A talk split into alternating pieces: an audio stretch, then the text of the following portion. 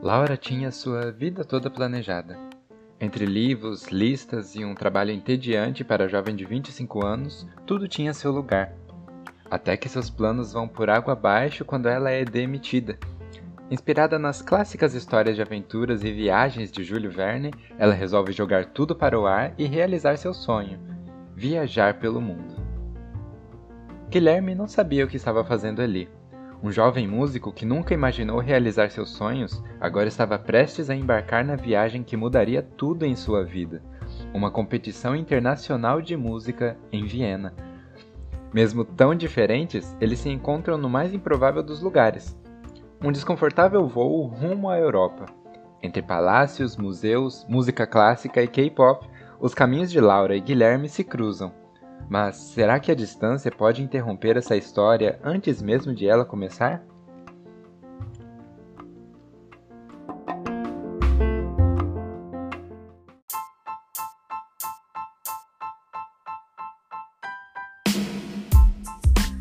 Seja bem-vindo ao Conversa de Pedro, um podcast de conversas sobre escrita criativa e romances atrapalhados por atrasos no voo e jet lag. Bom, hoje eu recebo a Fernanda Breder. Ela é escritora, ilustradora e autora do mais novo livro A Volta ao Mundo, de Laura Magalhães. É o livro da sinopse que você acabou de ouvir, com uma aventura divertida e cativante e personagens maravilhosos. Junto com esse episódio, se você for lá no coisasdepedro.com, vai ter uma resenha desse livro. Ele foi lançado essa semana, no dia 4 de agosto, na semana do lançamento desse episódio, e você pode comprá-lo lá na Amazon. É grátis para todos os assinantes da Kindle Unlimited, mas também você pode comprar por um preço muito legal que está lá.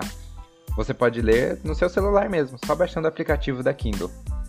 Além disso, você vai gostar de seguir a arroba Ferescreve no Instagram para continuar acompanhando novidades sobre o livro e coisas que ela vai lançar no futuro. Eu fiquei muito feliz dela ter aceitado participar da conversa. Inclusive, toda a correria da gente ter gravado na semana do lançamento, um dia antes, e deu tudo certo. Bom, você vai ver. Vamos ouvir a conversa.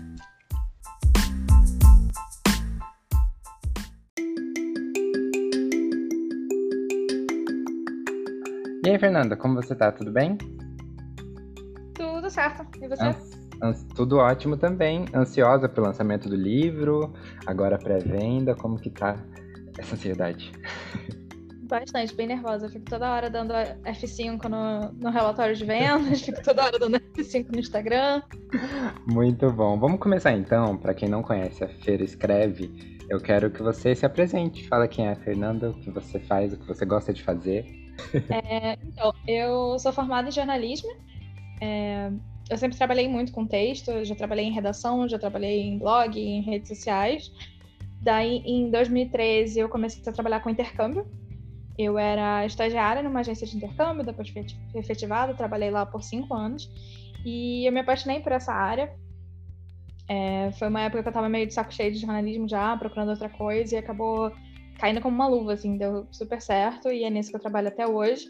Agora eu trabalho como coordenadora de matrículas em uma escola de inglês para alunos internacionais aqui na Irlanda.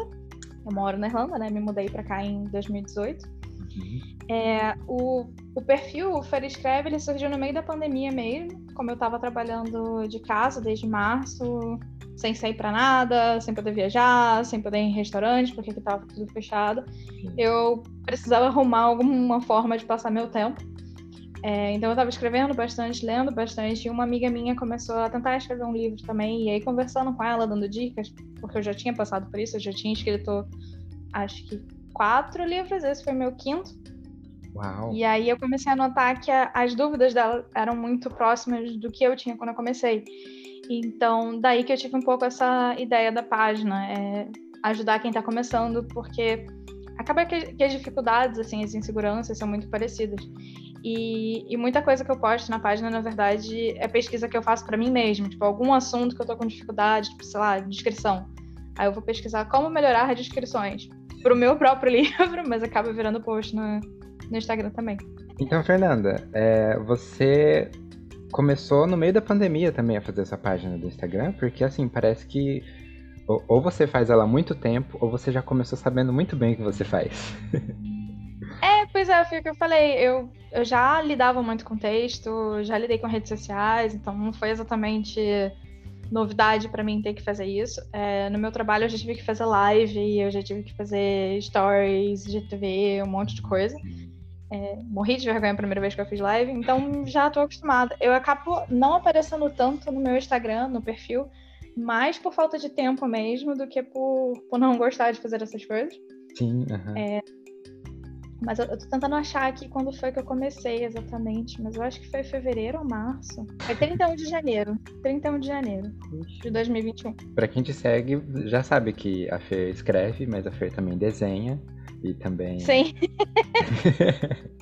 Inclusive, antes de começar a ligação. Ah, legal, muito bom. Eu vi Meu que marido aqui Fernanda, nove e meia, você não tinha a entrevista nove e meia?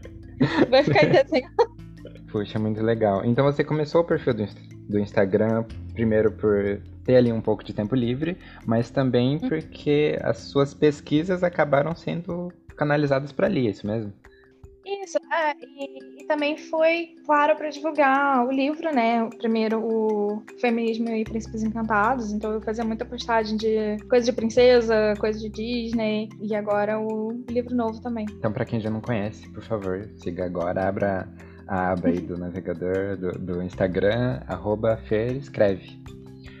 Mas, Fernanda, você começou a escrever muito antes do Instagram, certo? Ah, bem antes. É, quando que você eu... começou a escrever e suas principais referências, assim? Eu acho que eu escrevo praticamente desde sempre, assim. antes de eu começar a escrever livro, é, Tipo, livro eu resolvi começar a escrever quando eu tinha 11 anos. Eu li Harry Potter pela primeira vez e eu lembro até hoje. Eu terminei de ler o livro, fechei, pensando, é isso, é isso que eu quero fazer. Porque antes disso eu já era viciada em anime e mangá e eu ficava desenhando meus próprios personagens, ficava horas desenhando as roupinhas, escrevendo a ficha, é, definindo, não, esse personagem gosta de matemática, esse aqui odeia educação física. Então eu já, já, já tinha essa essa coisa de querer criar personagem, de querer criar uma história quando eu nem sabia exatamente que história eu queria criar. Porque Sim. eu pensava que para ter um anime eu só, pensava, só precisava inventar os personagens e alguém ia animar para mim. Na minha cabeça de criança era assim que funcionaria. Uhum. Então eu tinha toda a ideia e no futuro eu ia ver como é que isso virava um anime. e aí quando, quando eu li um livro nesse estilo de, de ficção, porque antes disso era livrinho tipo da escola, ou de história da Bíblia, ou de contos de fada. Eu nunca tinha lido um livro infanto-juvenil de ficção. Sim. E aí eu me achei nisso mesmo. Uhum. E depois eu li Artemis Fowl, li Avery Botson. Eu sou apaixonada por Desventuras em Série. Amo Desventuras em Série. É maravilhoso. É, Jogos Vorazes também adorei. Percy Jackson. Eu lia muito Maggie Cabot. É, mas eu acho que atualmente uma, uma autora que eu gosto muito é Ashley Poston, de Geekerella. Uhum. E meu escritor favorito da vida, desde os meus 14 anos, é o Terry Pratchett. Antes de ler Terry Pratchett, eu falava que eu não tinha um livro favorito, porque eu não conseguia escolher um só, mas quando eu li os livros dele, foi, não, é, ok, é esse aqui. Sim, é. Tá decidido agora. Poxa, muito bom. Então, muitas referências, muitos livros. E, e eu já eu acho que você já falou que você não faz uma ficha de personagem escrita, mas você desenha, né? É? Exatamente. Eu acho que vem desse, desse mesmo hábito, porque eu, eu, gostava de desenhar antes de eu gostar de escrever, então eu acho que é isso, assim.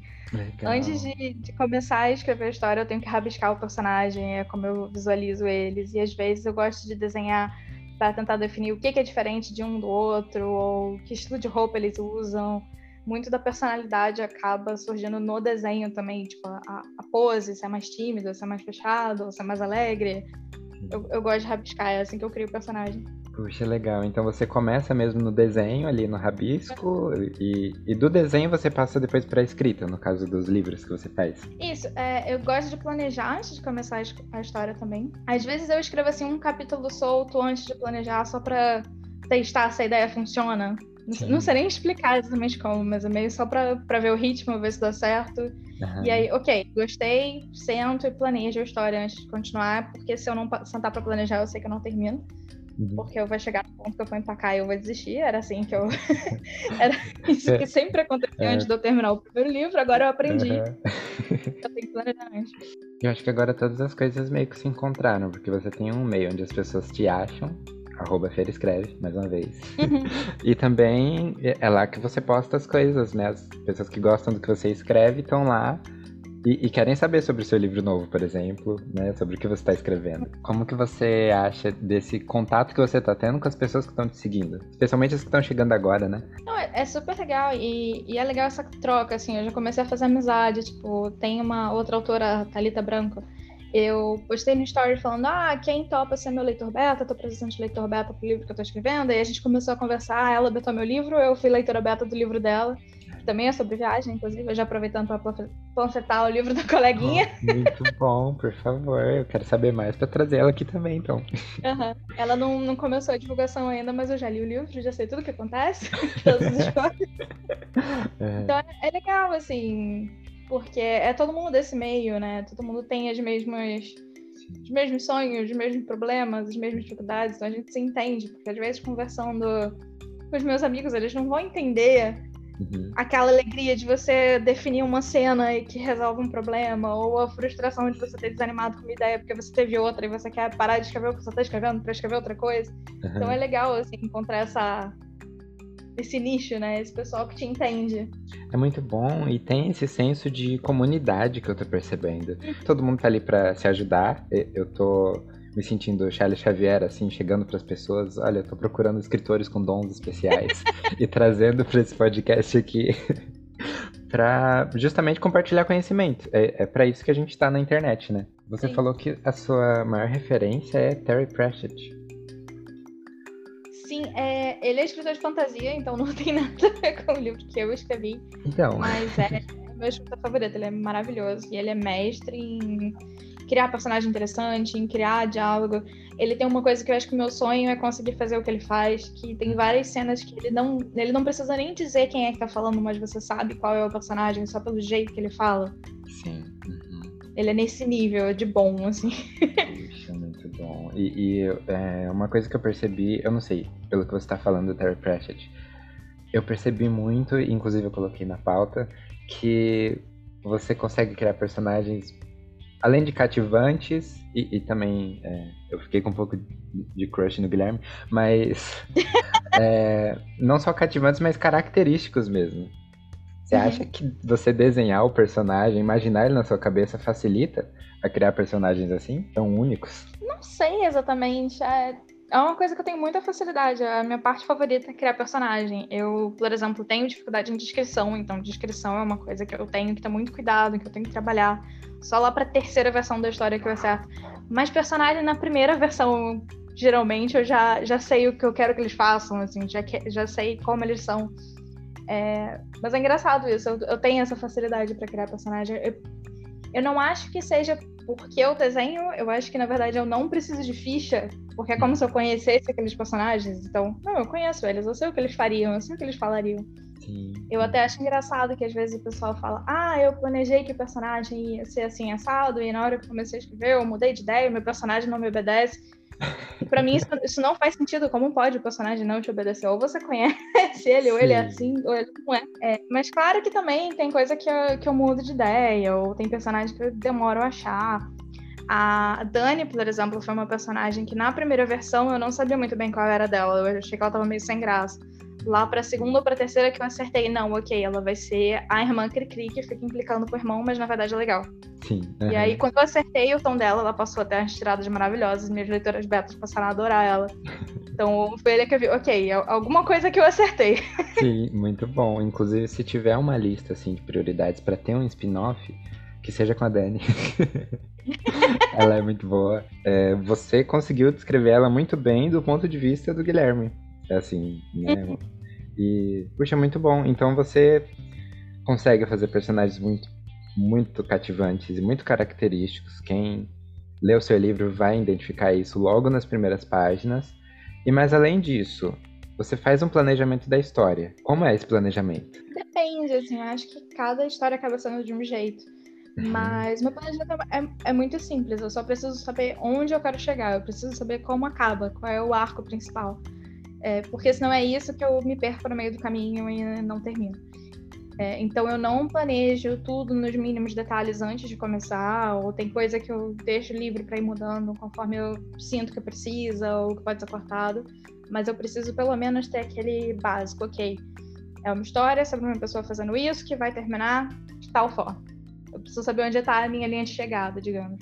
Hum, entendi. É uma motivação para você escrever até o final, mas também de saber como chegar eu lá. Eu quero né? saber o que acontece, exatamente.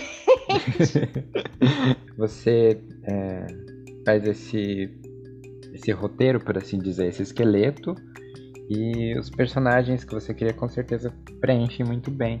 E, bom, vamos falar um pouco sobre o livro sem spoilers, então?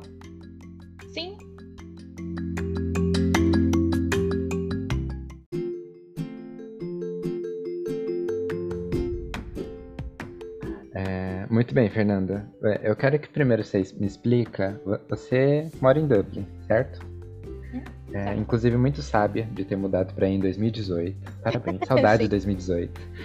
Né? Fugi, fugi, assim na hora, né? Ah, você acertou o timing perfeitamente. Em agosto de 2018, foi assim. Como que veio essa ideia de fazer um livro sobre viagens no meio de uma pandemia. Ninguém tá viajando, Fernanda. É, como que. Exatamente, foi por isso, assim. É, eu, como eu falei no começo, eu trabalhava com intercâmbio, então eu viajava muito a trabalho, eu tô acostumada a viajar muito. E claro, morando aqui na Irlanda também, eu viajava outro para outras cidades ou até para outros países, porque aqui você vai de um país para o outro em duas horas, né? Sim. É, os países são minúsculos, é como se fosse tudo uma coisa só. E eu tava com saudade de viajar e eu tive que cancelar a viagem. A minha mãe ia vir me visitar e cancelou, então eu tava muito frustrada e pelo fato da gente não saber ainda não sabemos quando que isso acaba, Sim. não dava para falar, ah, não, ok, estou adiando para o dia tal, então posso refazer os meus planos para isso. Então eu estava muito frustrada de não poder planejar nenhuma viagem, porque nada dava certo. Uhum. Resolvi planejar uma viagem fictícia, que era o que dava para fazer. Uhum. Foi meio que isso, assim, me veio a ideia.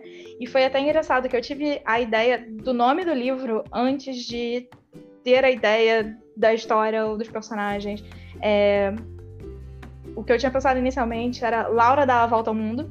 Sim. Esse é o nome da história. Foi a, a, primeira ideia sobre a história que eu tive. Uhum. E aí depois acabei resolvendo inverter a, a ordem, né? A volta ao mundo de Laura Magalhães e ela ganhou um sobrenome eventualmente. Sim. Mas foi isso, assim, foi essa saudade de viajar, saudade de planejar a viagem. Você planejou a viagem da Laura, de certa forma, né? Da Laura e do Guilherme. Sim. Não, e eu ficava pesquisando tempo de voo, pesquisando hotel, pesquisando as atrações, o que, é perto do que. Foi bem engraçado. É, muito bom, muito legal. É, é, acho que você postou a foto de como que ficou o seu, o seu histórico do Google depois, né? Uhum. Sim. E, é, bom, isso já tá na sinopse. Eu espero que não seja um spoiler. Mas todo o romance começa no voo, né? Assim, vamos lá. Como é que a gente começa fazendo um sinopse do livro? Eu realmente tô tomando muito cuidado para não soltar spoiler nessa parte. Não tem tanto problema soltar spoiler, porque é aquele livro comédia romântica água com açúcar, então ele é meio clichê, assim, você, você sabe o que vai acontecer no livro. Você sabe que, que tem romance, que eles vão terminar juntos, não tem muito spoiler que você pode dar no livro. então, assim, não se preocupa tanto, não tem nenhuma. Nenhum plot twist fenomenal. É Não, bem. É, é aqui que eu queria colocar que o romance começar em um voo, para mim já é um uhum. plot twist. Porque assim, é, é, eu tive um Homem-Aranha Longe de Casa Feelings. Eu não sei se você lembra disso. o Ned e a, e a outra personagem lá que começam a namorar no voo. Eu, como assim? O que aconteceu? Isso tá muito estranho. o, o filme todo eu achei o namoro dos dois mais estranho do que o vilão, inclusive. Então, isso acontece. Romances acontecem em voos. A gente já estabeleceu isso aqui no, no seu livro. Já estabeleceu, meu livro aí confirmando a informação. Mas, Fernanda, eu quero saber quais partes do livro são experiências reais, porque você trabalha com isso, você já viajou bastante. Esperamos que muito em breve volte a viajar no seu trabalho. Mas você poderia citar algum trecho do livro, alguma passagem que passou na sua vida mesmo? Aconteceu de verdade? Eu acho que mais a parte assim do, dos perrengues de viagem, de perder voo, de perder mala, é, tem um, tem um que é real, mas eu acho que é spoiler. então, de repente, a gente fala na terceira parte, quando for falar. Isso. Comentar uhum. como spoiler. Mas de baseado em fatos reais são realmente os lugares. É, a primeira viagem que eu fiz na vida foi para Inglaterra, então isso é, é, um pouco baseado em fatos reais. Ah, legal. É, toda essa questão, assim, de. E o primeiro voo que eu fiz na vida foi sozinha. Então tem muito da minha experiência mesmo no, no livro. Muito legal. Eu, eu viajei pela primeira vez com 18 anos. Eu fui estudar inglês na Inglaterra por duas semanas. Só que eu nunca tinha viajado de avião, eu nunca tinha ido pro exterior. Eu tava indo sozinha. É, tinha um, um, grupo do curso de inglês, mas eu não conhecia ninguém, então é a mesma coisa que sozinho. Sim. Eu era tímida, péssima em fazer amizades, eu ficava trancada sozinha no meu quarto lendo. Poxa. a única amizade que eu fiz era uma outra menina da minha turma que era carioca também. Uhum. E é isso. Ai, puxa. É, é, esses perrengues existem. Inclusive, eu gostei que você, é, quem for ler, vai perceber isso: que a primeira vez de tudo é sempre uma grande novidade. Eu mesmo que uhum. nunca viajei para fora. É, eu super tô ali na pele daqueles personagens que também nunca viajaram para fora. Uhum. E conforme as coisas vão acontecendo, por exemplo, você vai fazer o terceiro check-in, você já sabe como é o check-in. Exatamente. É. Já passou toda essa ansiedade, né? Passar pela alfândega, tudo isso. Uhum. É... Não, eu agora já cheguei, já sei, é passaporte, cartão, tá aqui, minha reserva. Já, já acostumei. Eu chego em aeroporto uhum. e é a coisa mais engraçada do mundo. O meu marido fica pra morrer comigo, que eu fico zoando ele, que ele tá sempre de cinto, ou sapato que tem que tirar ah. ou tem que tirar o casaco. E eu já chego assim, automática, tipo. Sim, já tá em casa ali. Eu sei tudo que é pra fazer no aeroporto. Tipo, meus líquidozinhos já estão ali no, na embalagem transparente, já saio botando na bandeja. Hum. Nunca tem problema pra passar no raio-x. Bom, você com certeza já teve perrengue, a gente vai falar sobre isso mais pra frente, relacionando com coisas do livro. Mas tem, no livro, e com certeza nessa sua primeira viagem, teve muito disso, de você viajar sozinha, ou viajar acompanhada? Quero saber qual dos dois você prefere. Ah, eu gosto dos dois, assim. Pra ser sincera, eu viajei sozinha por circunstância. No caso da Inglaterra, minha família não tinha dinheiro pra ir todo mundo. Sim, Eu que percebi que eu queria ir, fui só eu. Uhum. É, e eu viajava muito sozinha a trabalho também. Então, era para participar de algum evento, ou ia encontrar com as pessoas de outras agências, ou da minha própria agência no destino. Mas é bom, assim, é legal porque você tem essa, essa liberdade, que eu, eu descrevo um pouco no livro, né? Você pode fazer o que você quer, você não tem que ficar mudando o, o seu roteiro para agradar todo mundo. Mas viajar com a gente é legal também. O meu companheiro de viagem favorito, obviamente, é meu marido. Uhum. a gente já viajou para vários países juntos. E eu falo que só a gente consegue se atrair em viagem porque nós somos igualmente insuportáveis em viagem. Sim. É, por exemplo, em museu, um museu que qualquer pessoa normal levaria uma hora, a gente consegue ficar o dia inteiro, porque ele quer ler todas as plaquinhas Sim. e eu quero tirar foto de tudo. Então a gente fica horas e horas e horas Exatamente, dentro é. de museu, os dois felizes da vida. E ainda é engraçado, assim, que às vezes a gente tipo, entra na sala. Aí vai cada um para um lado, porque ele quer ler as plaquinhas e eu quero tirar foto. É. E depois a gente fica chamando a atenção do outro. Olha que legal isso aqui. Ou ele vem resumir alguma coisa que ele leu e achou interessante. Assim. É bem engraçado. Sim, puxa, muito é. bom. E eu já viajei também com um grupo de amigos.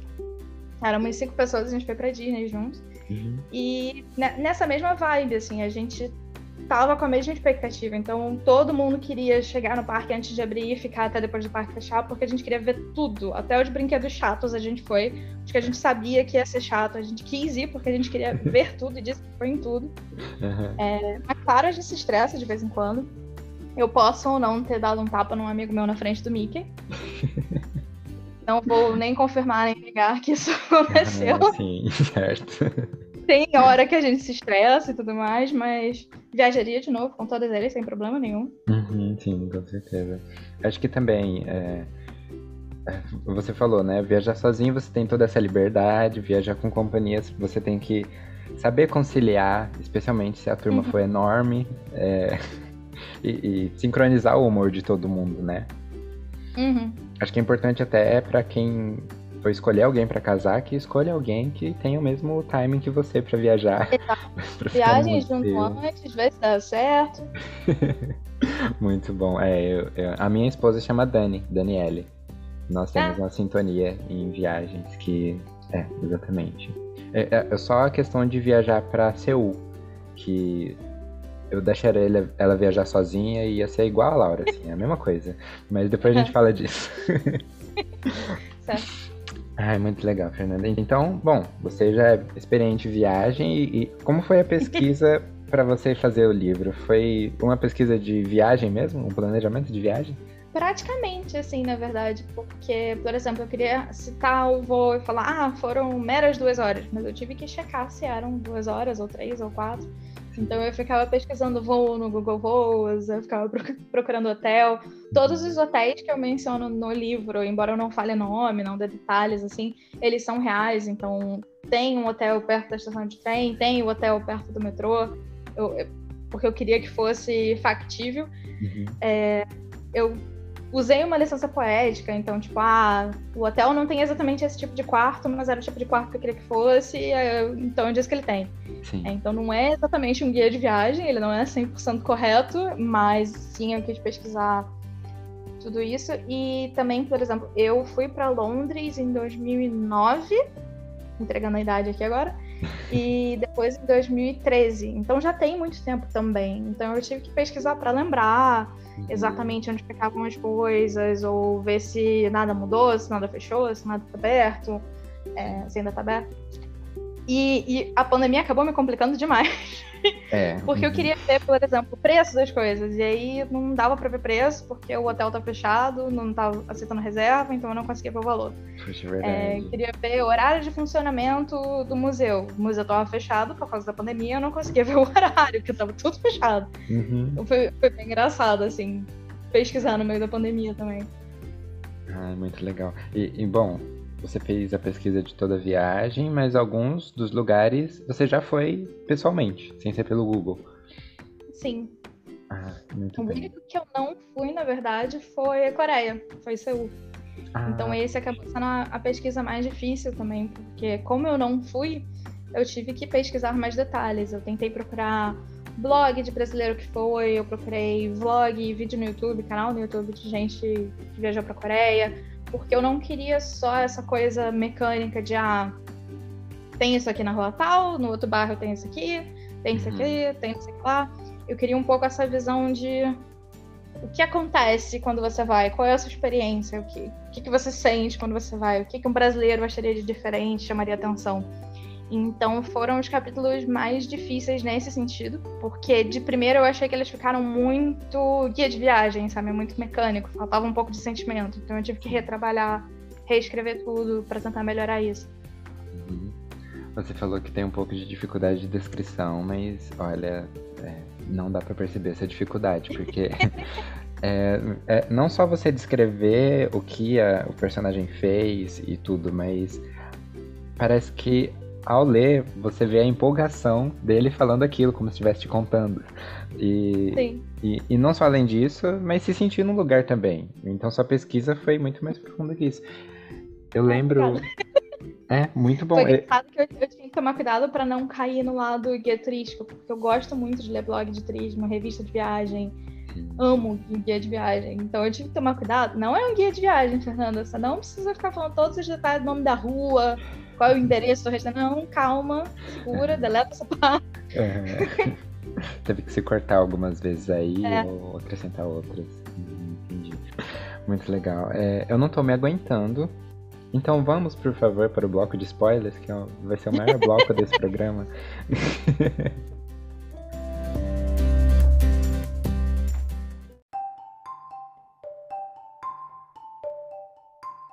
o livro começa com um baque. Porque ser demitido sempre é um baque. Por mais que você não goste do seu emprego, ou que você já queira sair dali, uhum. você já sofreu isso, Fernanda? Porque você consegue... Ah, eu já fui demitida. é, foi de um estágio, na verdade, foi em. Nem lembro que ano que foi, já, já tem um tempo, 2011 talvez. Uhum. E foi dessa experiência, assim, que saiu a, a ideia de como é a, a cena no livro, porque eu lembro exatamente disso. Me deram a notícia e eu, de alguma forma, fui parar no shopping.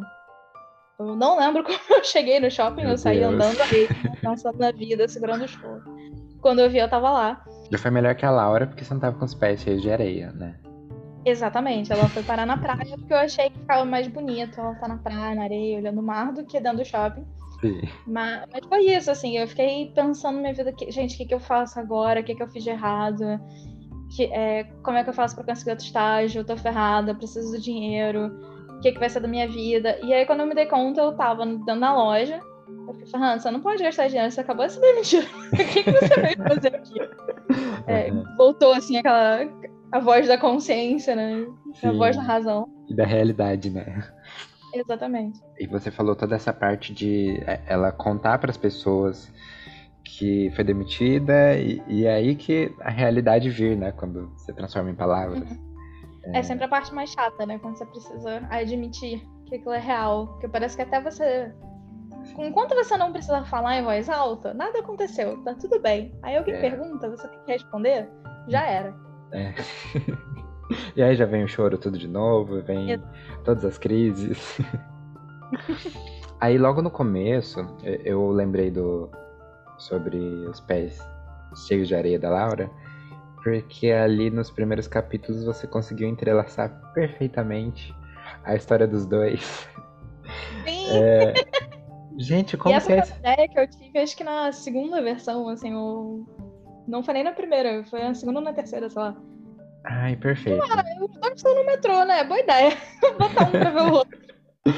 Maravilhoso. Eu até marquei aqui, eu tô com as notas abertas aqui, e eu marquei uma garota esquisita com a calça jeans suja de areia saiu correndo de um salto. Algumas pessoas se assustaram e checaram se seus celulares ainda estavam no bolso. Essa foi a primeira impressão do Guilherme. a Laura. Mas ele não sabe que é ela, ele em nenhum momento percebe que é ela. Exatamente, puxa, é muito bom entrelaçar as duas histórias. Tem, tem outro trecho que acontece isso também, né? Antes deles se conhecerem. Tem na, na fila do raio-x. Ele fala que tinha uma menina surtando na frente dele, e depois na parte da Laura é, descreveu ela surtando que ela descobriu o limite de 100 ml e tá revoltada que tem que jogar as coisas fora. Isso, perfeito, muito bom. Também foi na segunda versão. Sim. Maravilhoso, incrível. Muito bom, Fernanda. E... Eu vi que tinha... Ah, os dois estão na fila do raio-x, né? Se eles estão pegando o mesmo voo, então uhum. o que, que, eu faço pra um ver o outro? Aqui eles já se entrelaçaram, então, e, e, e deu certo. É, é, você, quando foi que você teve a ideia de dividir entre os dois? Já, você já teve a ideia da viagem pensando nisso? Em dividir a narração? Já, desde o começo eu já tinha pensado. Eu, eu me inspirei muito nos livros da, da Ashley Poston e ela faz isso de cada capítulo é ser narrado por um dos protagonistas. E uma coisa que, que ela disse, eu não lembro se em entrevista ou se no Twitter, mas eu sei que foi ela que falou, hum. é que o segredo de você fazer duas narrações é você não está contando dois pontos de vista da mesma coisa, você está contando duas histórias diferentes. Então, os dois personagens precisam ter pontos de vista diferentes, mas arcos diferentes, motivações diferentes. Não é só a pessoa tá na esquerda e viu desse jeito, a pessoa tá na direita e viu do outro jeito. É, é o que que aquele personagem está fazendo quando, por acaso, a história juntou. Então foi, foi daí que veio um pouco a ideia de, ok, por que, que o Guilherme tá viajando? Eu, preciso, eu já pensei a motivação da Laura, porque ela foi demitida, pegou o dinheiro da rescisão, uhum. mas ele, o que, que, que, acontece com ele? Uhum. E aí eu queria falar de Viena, porque eu, eu visitei Viena, eu me apaixonei por Viena, então eu tava cismada que Viena tinha que estar no livro. Sim, eu pensei, mas o que leva uma pessoa normal a ir pra Viena? Porque eu sou doida, então eu, eu sei que. Beleza, quis ir pra Viena porque eu sou esquisita, tudo bem. Mas qual a justificativa para eu levar ele pra Viena?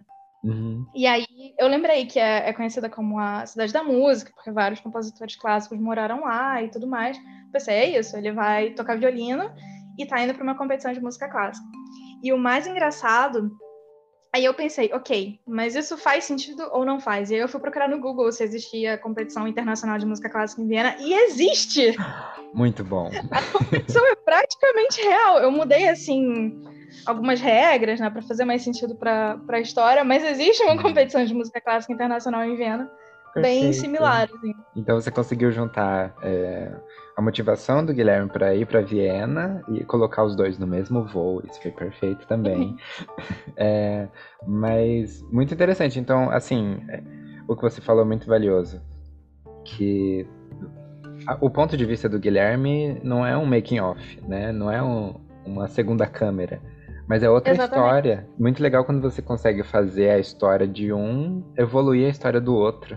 Durante o livro dá pra perceber isso e é muito bom. É, exato, assim, eu, eu queria que ele tivesse também essa. Ok, qual é a motivação dele? Por que, que ele tá viajando? O que, que ele vai aprender? O que, que ele muda? Não ser só um acessório, não ser só uma segunda narração da mesma coisa. E, e você vê a história dos dois evoluindo, né? As coisas vão acontecendo. E, Uhum. além disso tudo, os desencontros e pontos de vista um do outro. Toda essa questão do relacionamento mesmo e da insegurança dos dois. Uhum. Muito legal ter essa, essa perspectiva dos dois lados. Como que foi pra você é, olhar o relacionamento pelos olhos dela e depois pelos olhos dele? em tantos pontos diferentes. Eu, assim. eu acho que eu só sei fazer personagem tímido e inseguro. eu não sei se eu sei fazer personagem confiante.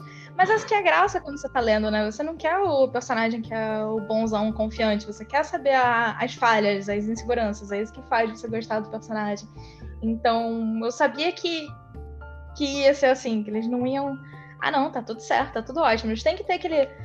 Mas e se der errado? Mas e se eu tô inventando coisa na minha cabeça? Então, um pouco essa, essa paranoia, assim, né? Essa insegurança. Eu não sei os leitores, né, em geral, mas eu fiquei em parte com insegurança também, mas também às vezes com vontade de chacoalhar, assim, não, Laura, ele gosta Sim. de você. É, eu- eu quero também falar outra coisa assim. Você falou que tem um pouco de dificuldade em descrição. É, eu já discordo completamente disso, tá? Não, não só de, de lugares, mas de sensações e de personagens. E aí eu queria trazer aqui a descrição das amigas da Laura. Ah, eu amo essa parte. É, não, eu- eu- acho que você postou falando que é uma das partes favoritas sua. Sim, eu acho que eu postei no Stories. Sim, e como foi criar personagens tão maravilhosos.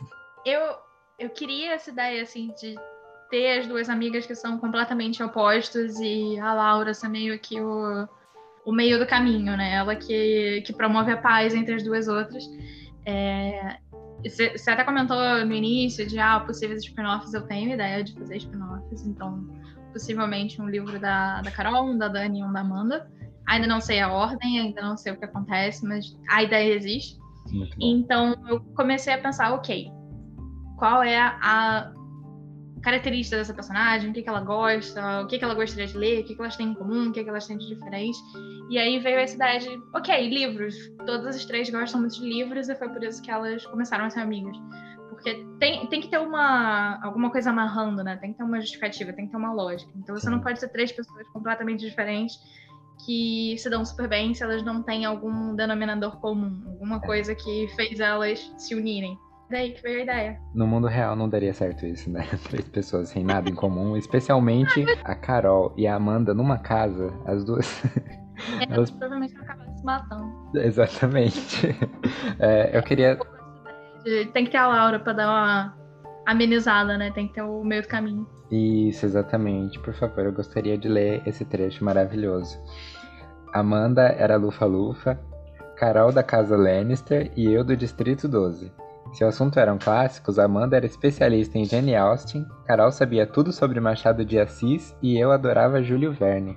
Perfeito. Incrível. Eu acho que é isso, assim, você, pra você falar sobre uma pessoa, acho que o que a pessoa gosta fala muito sobre ela, né? Mas eu quero saber como que você decidiu esses lugares pra ser o roteiro de viagem da Laura. Entendeu? Assim, Seul, Paris. Sim. Como foi? Viena, eu já, já falei que é porque eu amei a cidade, eu cismei que eu queria fazer propaganda de Viena. O Departamento de Turismo de Viena me contrate, Assim, É. aceito patrocínio.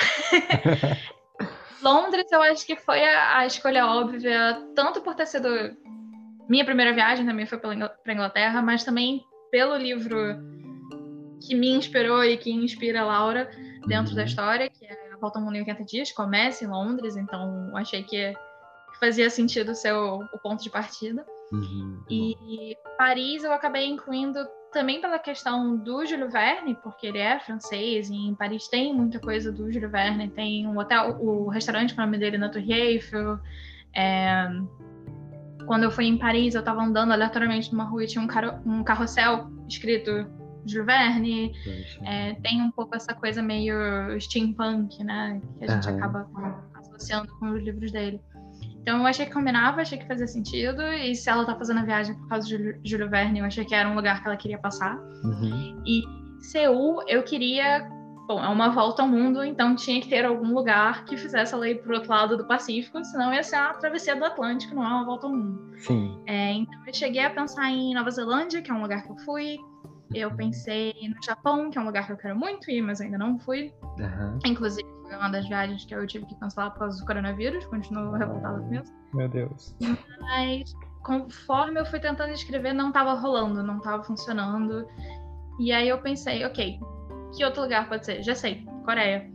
E a minha relação com a Coreia é, é até engraçado, porque o, um dos meus últimos projetos na, na agência de intercâmbio que eu trabalhava no Brasil antes de me mudar para cá, hum. foi organizar um grupo para a Coreia. Então eu fui a pessoa que negociei os valores, eu fui a pessoa que comprou a passagem, é, que preparou o material para mandar para o marketing, fez a divulgação. Então eu estava naquela Coreia, Coreia, Coreia. Então eu acho que eu tenho essa frustração de que se eu tivesse ficado no Brasil, eu provavelmente teria viajado com esse grupo. Sim. Mas como eu mudei, eu nunca fui para Coreia. Uhum. então, não, a personagem vai para Coreia, eu vou, vou curar essa frustração de nunca ter ido. Muito bom. e aí de novo, OK, a justificativa para mim é essa, mas eu tinha que pensar uma pro personagem e pensei K-pop e K-drama, é isso. Ela adora ver, ver novela, é, novela coreana, mexicana uhum. faz. E foi daí que surgiu a ideia. Ah, perfeito. Maravilhoso. Você conquistou a minha esposa com isso. É, mas então você. você mesmo é, não tem relação tão forte com K-pop e K-drama. Pois é, eu gosto de, de K-drama. Tem três que eu assisti que eu amei. É, Strong of the Bonsung, que eu até menciono no, no livro, é um dos meus favoritos. É muito bom. Sim, muito bom, é muito bom. Uhum. Tinha na Netflix, quem não assistiu, assista. É bom, é. Recomendo muito também. Bom. Spanish também é muito bom. E tem, tem um pouco isso de ser vários personagens com personalidades completamente diferentes, divididos na mesma casa. É... Então eu gosto, assim, mas não, não é. Não tenho essa. Você não iria pra Coreia por causa disso. É, pois é. Puxa, mas, mas bem legal você ter colocado a Coreia para completar a volta ao mundo, mas pra, por tudo que acontece lá que é incrível.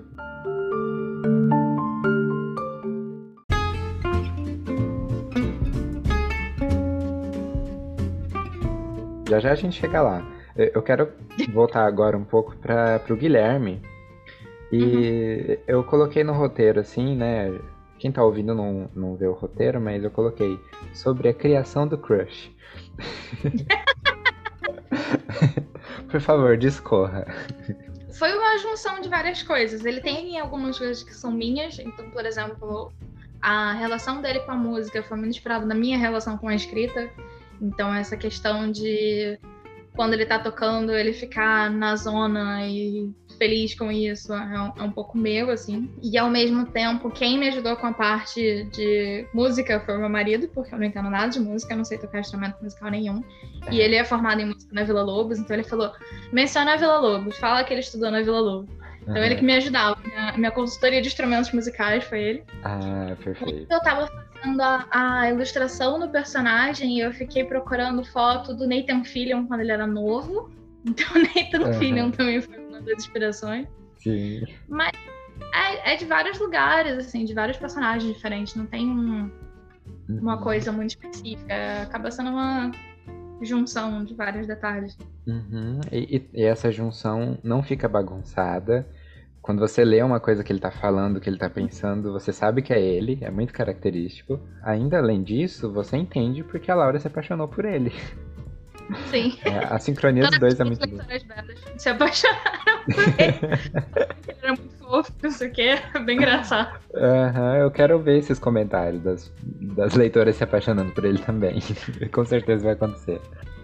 E aqui a gente entra onde eu quero saber por que você quase matou um violino no meio da história. Que crueldade é essa? Porque eu já vi matar em cachorro, né? O personagem principal, mas um violino. Então, o que que acontece? Tava tudo dando muito certo pro Guilherme. Tava tudo muito bem, ele tava indo pra competição, ele tinha conhecido a menina, ele tava muito feliz. Então ele precisava de ter um drama, ele precisava de uma tragédia, sabe? Tinha que acontecer alguma coisa. E ideia, não, né? Quebrou o violino, é isso. desesperado, achando que não tem mais como participar na competição. E, e até foi engraçado, eu comentei que o, o, o Bruno, meu marido, foi o, o, meu consultor de instrumentos musicais. A questão do violino foi uma das coisas que ele teve que me ajudar, porque eu queria alguma coisa que fosse difícil de consertar, mas não impossível. Sim. E, por exemplo, a primeira coisa que eu tinha escrito que acontecia era ah, arrebentou a corda. E ele falou: não, isso não faz sentido porque arrebentar a corda é muito simples. O próprio Guilherme, comprando uma corda nova, conseguiria consertar. É. Aí ele que deu a ideia de entortou o braço do violino. Esqueci, esqueci o termo. A pessoa escreveu o livro sobre, escreveu o que acontece. Foi então, o Bruno mas... que deu essa ideia. Ele que deu a ideia. Fala que entortou, que é uma coisa que tem mais impacto, tem mais problema, ele não conseguiria uhum. resolver sozinho, mas tem conserto. É. E aí que foi a, a ideia. Ah. E eu acabei gostando muito da cena toda do, é do velhinho bruxo, basicamente. Uhum, é muito boa. Ficou uma cena meio olivaras, né? Uhum. Ficou muito legal. Todas as as coisas que acontecem na história, porque é, você falou no começo, né? É um romance clássico, como muitos outros, mas essa viagem, não só a viagem da Laura e do Guilherme, mas você acompanhar tudo que acontece com os dois é muito, muito interessante, porque tem muitos muitos conflitos, não só o violino quebrando, como também é, a gente pode já entrar para falar da, do passaporte dela, Sim. É... Era essa parte que eu queria falar no começo, mas era spoiler e eu não falei. Isso foi baseado em fatos reais. Isso aconteceu comigo. Do passaporte desapareceu porque tava na caixa de correio do vizinho. Isso é 100% real. Meu Deus. ah, assim, perto de viajar? foi. Eu ia viajar a trabalho para o Canadá e aí eu precisei aplicar para o visto canadense. Hum. Tinha mandado meu para a embaixada, para o consulado, enfim. Uhum. E então o meu passaporte com o visto americano que eu já tinha e o visto canadense que eu tinha acabado de receber desapareceu. E faltava tipo Meu. acho que três semanas para viajar, só que não dava tempo de eu tirar o passaporte e o visto de novo. Sim, uhum. E eu maluca, liguei pro correio. Eu tenho uma amiga que trabalha nos correios, então ela me ajudou a olhar o código de rastreamento. Eu tava falando, foi entregue, o endereço tá certo. Nada de achar o passaporte. Eu fiz barraco com os zeladores do prédio. Depois eu fiquei morrendo de vergonha de passar por eles, porque a culpa não foi deles, coitados. Eu tinha gritado com eles. Falando, Mas foi entregue, vocês assinaram o recebimento, não é possível que não tá aqui. Aí eu entrei em contato com a. Porque não era direto com o consulado, era tipo uma empresa que fazia o, assim. o processo do visto. Aí para confirmar, ok, qual foi o endereço que vocês enviaram? E eles mandaram e era, sei lá, apartamento 502 e eu morava no 512. É. Eu fiquei, acredito, é isso. E aí eu cheguei, eu, não, eu tava no trabalho quando eles responderam esse e-mail. E como era uma viagem a trabalho, eu virei pro meu chefe, eu acho que eu achei meu passaporte, mas eu preciso ir pra casa correndo. Ele vai lá, resolve isso, porque ele também queria que eu resolvesse pra conseguir viajar, né? Exatamente. Cheguei no, no meu prédio desesperada e com a lanterninha do celular eu fiquei procurando e tava lá meu passaporte. E aí eu fui caçar o, o zelador do prédio para arrombar a caixinha do passaporte, porque era isso, era um apartamento que tava para alugar, então tava vazio, por isso que ninguém viu naquela caixa de correio. Eu tenho foto abraçando meu passaporte quando eu consegui resgatar a caixa de correio, tão feliz que eu tava, assim, você vê, você vê o brilho no, no olhar da pessoa quando ela recuperou o passaporte.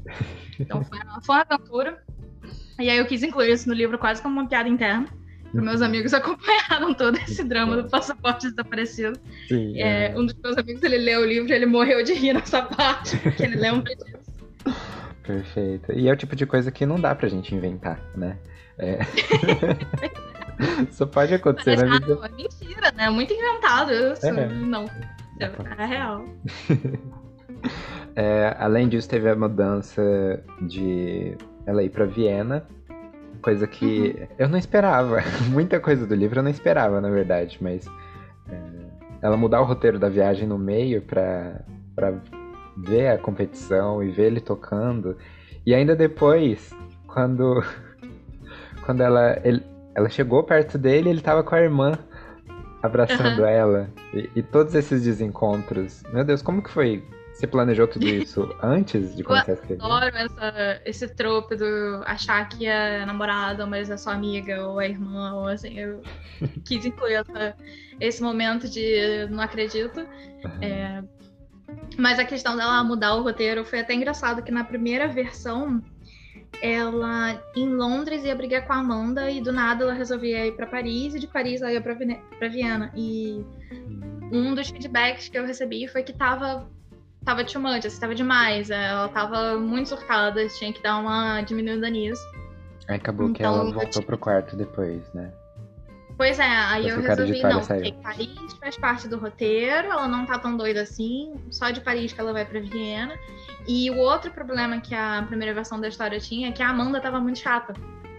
Ela tava muito insuportável, então eu precisei melhorar a personagem. E aí eu pensei, hum, e se ela pagar esse trecho da viagem, mato dois coelhos com a cajadada só, porque dá uma motivação a mais pra Laura ir Sim. E torna a Amanda menos insuportável porque ela ajudou a amiga, né? Você passa a achar ela mais legal porque ela usou o dinheiro dela pro bem, pelo menos.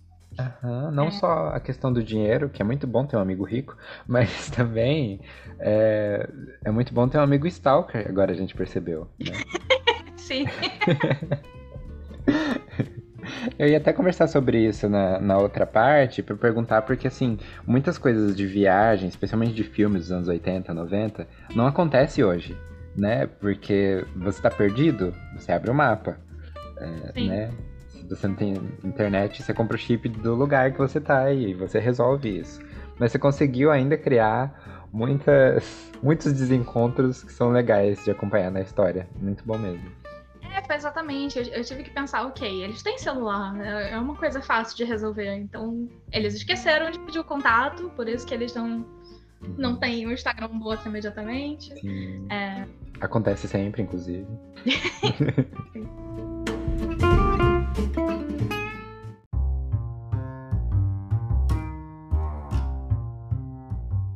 eu quero que você me passe a lista dos quatro integrantes do Cosmic Blue, a cor do cabelo deles, as características, porque para mim esse grupo existe.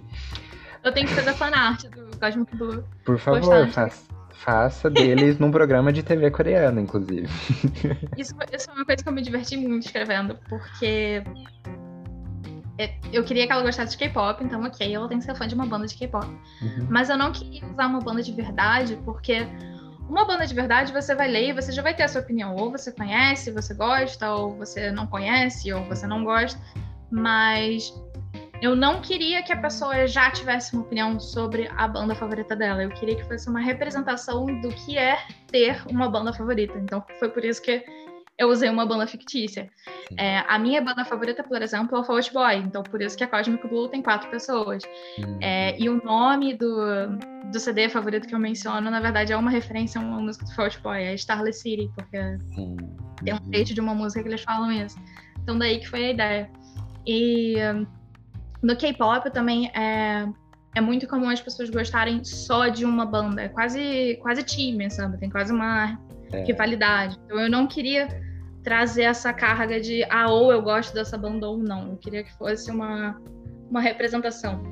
E até uma da, das minhas betas, quando ela leu, ela falou que ela lembrou de quando ela foi no show do, do Bon Jovi, que é uma banda que ela adora, e que foi essa sensação de estar assistindo a banda favorita. E eu fiquei, isso! consegui fazer o que eu queria. Era exatamente isso. Muito bom. É, exatamente. Não só toda essa. A viagem dela pra Seul é incrível, porque as, é, ela tá sozinha. E é a primeira vez que ela tá 100% sozinha, né? Em Paris ela ficou pouco tempo, então agora é ela por ela. E num país que ela uhum. não entende nada. Sim. Você já passou por essa situação? Várias vezes. Como eu falei, né? A primeira vez que eu viajei foi pra Inglaterra e eu nunca tinha ido pro exterior. Uhum. Eu fazia inglês no Brasil, mas eu tinha um pouco essa essa sensação, ok, eu sei falar inglês dentro da sala de aula com meus colegas, minha professora. Eu nunca falei Sim. com uma pessoa que só fala inglês, com uma pessoa que não fala português. E aí, quando eu entrei no avião, que foi um voo da TAP, que é a, companhia aérea portuguesa, uhum. eles fizeram o um anúncio com aquele sotaque carregado em português, e português de Portugal, e em inglês, com um sotaque que eu não entendi nada. Eu comecei a chorar em pânico, pensando: meu Deus do céu, o que, que eu estou fazendo? Você já entrou no avião não entendendo português, né? Porque. Exatamente, eu não, eu não entendi nada do que o cara falou no anúncio. Eu entrei em desespero, pensando, meu Deus do céu, o que, que eu tô indo em outro país sozinha? Então, quando eu cheguei lá e eu falei, as pessoas me entenderam, sabe? Deu aquele, aquele alívio, aquele orgulho, assim. Sim. Uhum. Mas eu, quando eu fui pra Alemanha e pra Áustria, eu viajei sozinha também. E eu não falo nada de alemão. Então, é foi bem essa sensação de, cara, o que essa placa quer dizer? Eu não consigo nem pronunciar o nome disso.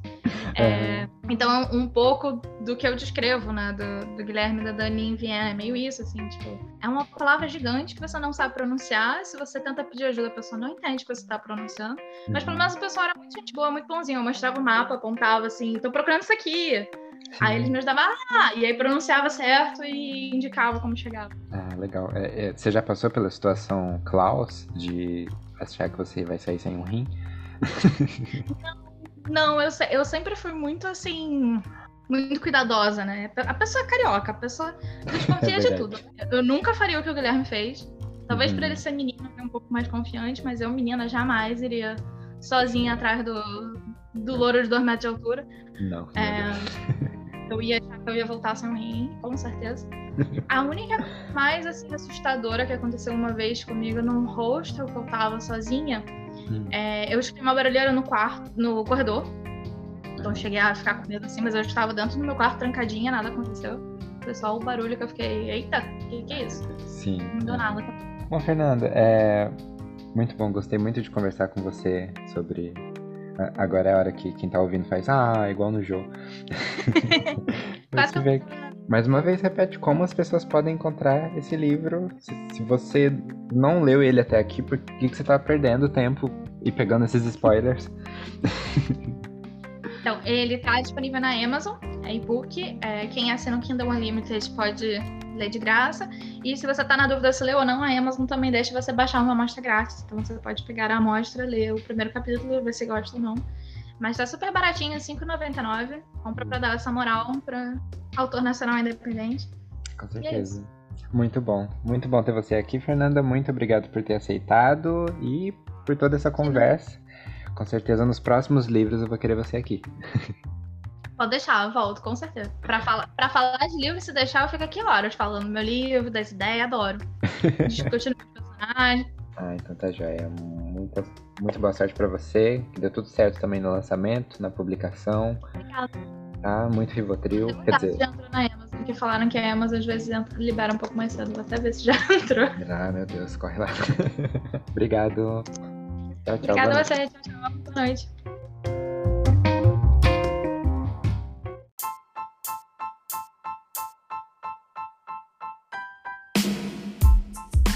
Gostou dessa conversa que você acabou de ouvir? Quer apoiar esse projeto e outras coisas que eu vou fazer mais pra frente? Bom, primeiro para tudo e vai seguir a Feira Escreve no Instagram.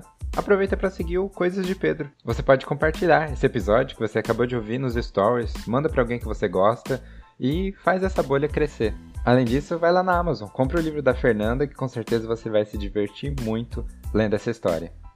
Além disso, você pode apoiar lá no PicPay. Só baixar o seu aplicativo e procurar por Coisas de Pedro, só com a letra D, e vai ter lá os planos Pedrinho, Pedroca e Pedrão, onde você vai poder apoiar da melhor forma que puder.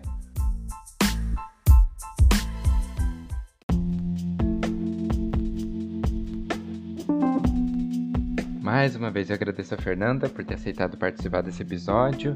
Também agradeço a Daniele, minha companheira que sempre me apoia em todos os projetos, e o Vitor também na edição. A produção, a capa e a publicação desses episódios é do Pedro Henrique. Também a pauta da entrevista foi feita por mim. Agora eu já tô correndo porque semana que vem já vai ter lançamento de outro livro, eu tô super ansioso. Enquanto isso, vai lá seguindo arroba Dicionário da Fantasia, porque ela está publicando um livro maravilhoso e a gente vai ter uma entrevista aqui semana que vem também, se tudo der certo. Até lá. Tchau, tchau.